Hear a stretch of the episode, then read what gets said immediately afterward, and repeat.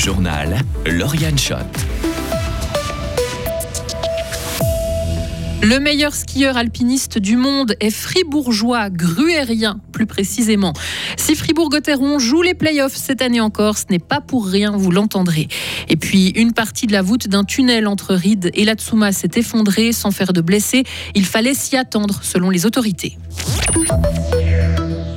Rémi Bonnet est le meilleur du monde en ski alpinisme. Le Fribourgeois a signé aujourd'hui à Villars sa troisième victoire en trois courses individuelles cette saison. Il s'est imposé avec plus de deux minutes d'avance sur le Français Thibaut Anselmet. En ski, toujours avec ses premières et deuxième places pour les Suisses au slalom de Chamonix, Daniel Yule est arrivé sur la plus haute marche du podium, suivi par Loïc Meillard. Le skieur des Rémans a enfin réussi à enchaîner deux belles manches. Écoutez Loïc Meillard. Wengen, Adelboden font aussi des, des, super deuxièmes manches, donc c'est pas que, qu'elles n'étaient pas là, c'est juste euh, voilà, des fois des, petits, des petits trucs timing qui jouaient pas, des petites euh, mises en route qui étaient un poil à l'envers, et donc ça, ça coûte toujours du temps. Et aujourd'hui, j'ai réussi à, dès la première porte, me mettre dans le rythme et à continuer à faire le, job jusqu'à l'arrivée. Je pense que c'est clair que, que, ça fait beaucoup de bien. Euh, voilà, la semaine passée en Super G sur le podium, aujourd'hui en slalom, ça, voilà, ça fait du bien. C'est maintenant, euh, ok, c'est que je peux quand même le faire. C'est pas que juste qu'on tourne autour, qu'on montre qu'on skie bien, mais qu'on n'est pas devant. Donc, euh, donc ça fait du bien la tête. Et maintenant, euh, je dirais voilà, le travail recommence demain. La Coupe du Monde masculine va mettre le cap sur Banchko en Bulgarie pour un géant et un slalom le week-end prochain. Les femmes seront en Andorre également pour les disciplines techniques. Il y aura finalement cinq fribourgeois cette semaine avec l'équipe de Suisse de hockey sur glace. Sandro Schmidt a été appelé aujourd'hui par le sélectionneur Patrick Fischer pour pallier l'absence d'un joueur blessé. L'attaquant de Fribourg-Gotteron rejoint ainsi son coéquipier Benoît Yacker ainsi que Tristan Chervet, Andrea Glauser et Alex Simic. La Suisse disputera entre jeudi et dimanche un tournoi en Suède et en hockey toujours. Christopher Di Domenico a été amendé. L'attaquant canadien de Fribourg-Gotteron devra payer 4000 francs pour avoir simulé une faute lors du match contre Tsug le 30 janvier dernier. Les Dragons qui ont d'ailleurs validé leur qualification samedi soir pour les playoffs en battant Cloton 4 à 0 alors qu'il reste encore 7 matchs de championnat à jouer. Mais qu'est-ce qui a conduit Gotteron à être en vert aussi rapidement? Les explications de Romain Pochon. Gauthieron a la chance de pouvoir se reposer sur ses individualités.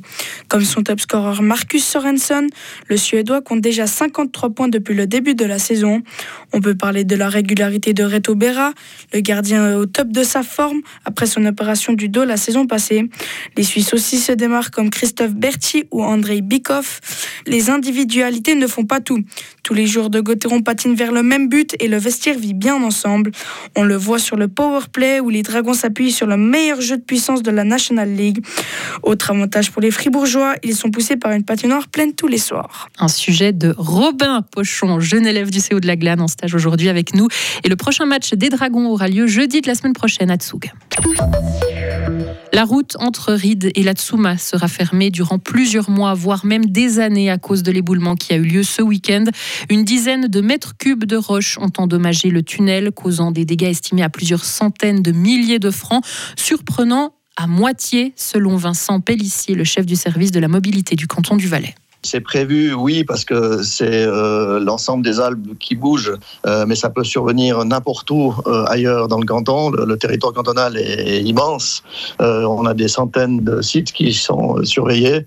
Celui-là était difficilement prévisible parce que invisible à l'œil nu, hein, sans signe avant-coureur, sans ce qu'on appelle des, des, clins d'œil de l'ange. donc c'est vrai que c'est toujours assez impressionnant et difficile à prévoir dans ce type de, de situation. Des propos recueillis par nos confrères de Rhône FM. L'éboulement n'a pas fait de victimes. Le passage est désormais fermé jusqu'à nouvel avis. Les automobilistes qui souhaitent se rendre notamment à la Tsuma emprunteront une déviation. Les poids lourds, eux, ne pourront pas passer au même endroit. Et avant d'entamer les travaux de remise en état, les secours devront d'abord sécuriser le tunnel. À Genève, les enseignants du cycle d'orientation sont en grève. Ils protestent aujourd'hui contre une mesure du Conseil d'État qui veut augmenter leur temps d'enseignement de deux périodes dès 2027. Actuellement, 19 cycles d'orientation sont touchés par ce mouvement de grève qui rassemble entre 30 et 50 enseignants. Cette grève pourrait durer toute la semaine. Le canton de Vaud dispose désormais d'un concept cantonal pour le sport, un document qui comprend différents axes stratégiques, mais pas encore de nouvelles mesures concrètes et chiffrées. Celles-ci viendront dans un second temps au printemps prochain lors de la présentation d'un contre-projet à l'initiative populaire qui réclame 100 millions de francs pour le sport vaudois. À l'étranger, Donald Trump appelle les républicains à s'opposer à l'accord qui prévoit une enveloppe de 60 milliards de dollars pour Kiev. Un appel qui intervient alors que le chef de la diplomatie européenne est en route pour l'Ukraine en réitérant ses demandes pour une nouvelle aide au pays. Le Sénat américain a dévoilé hier soir un texte qui prévoit à la fois une aide à l'Ukraine mais aussi 14 milliards pour Israël. Le secrétariat d'État américain est quant à lui arrivé en Arabie saoudite dans le cadre d'une nouvelle tournée au Proche-Orient. Elle vise à encourager une trêve dans les combats meurtriers entre Israël et le Hamas palestinien dans la bande de Gaza. Il s'agit de la première étape du cinquième voyage de Blinken dans la région depuis le début de la guerre le 7 octobre.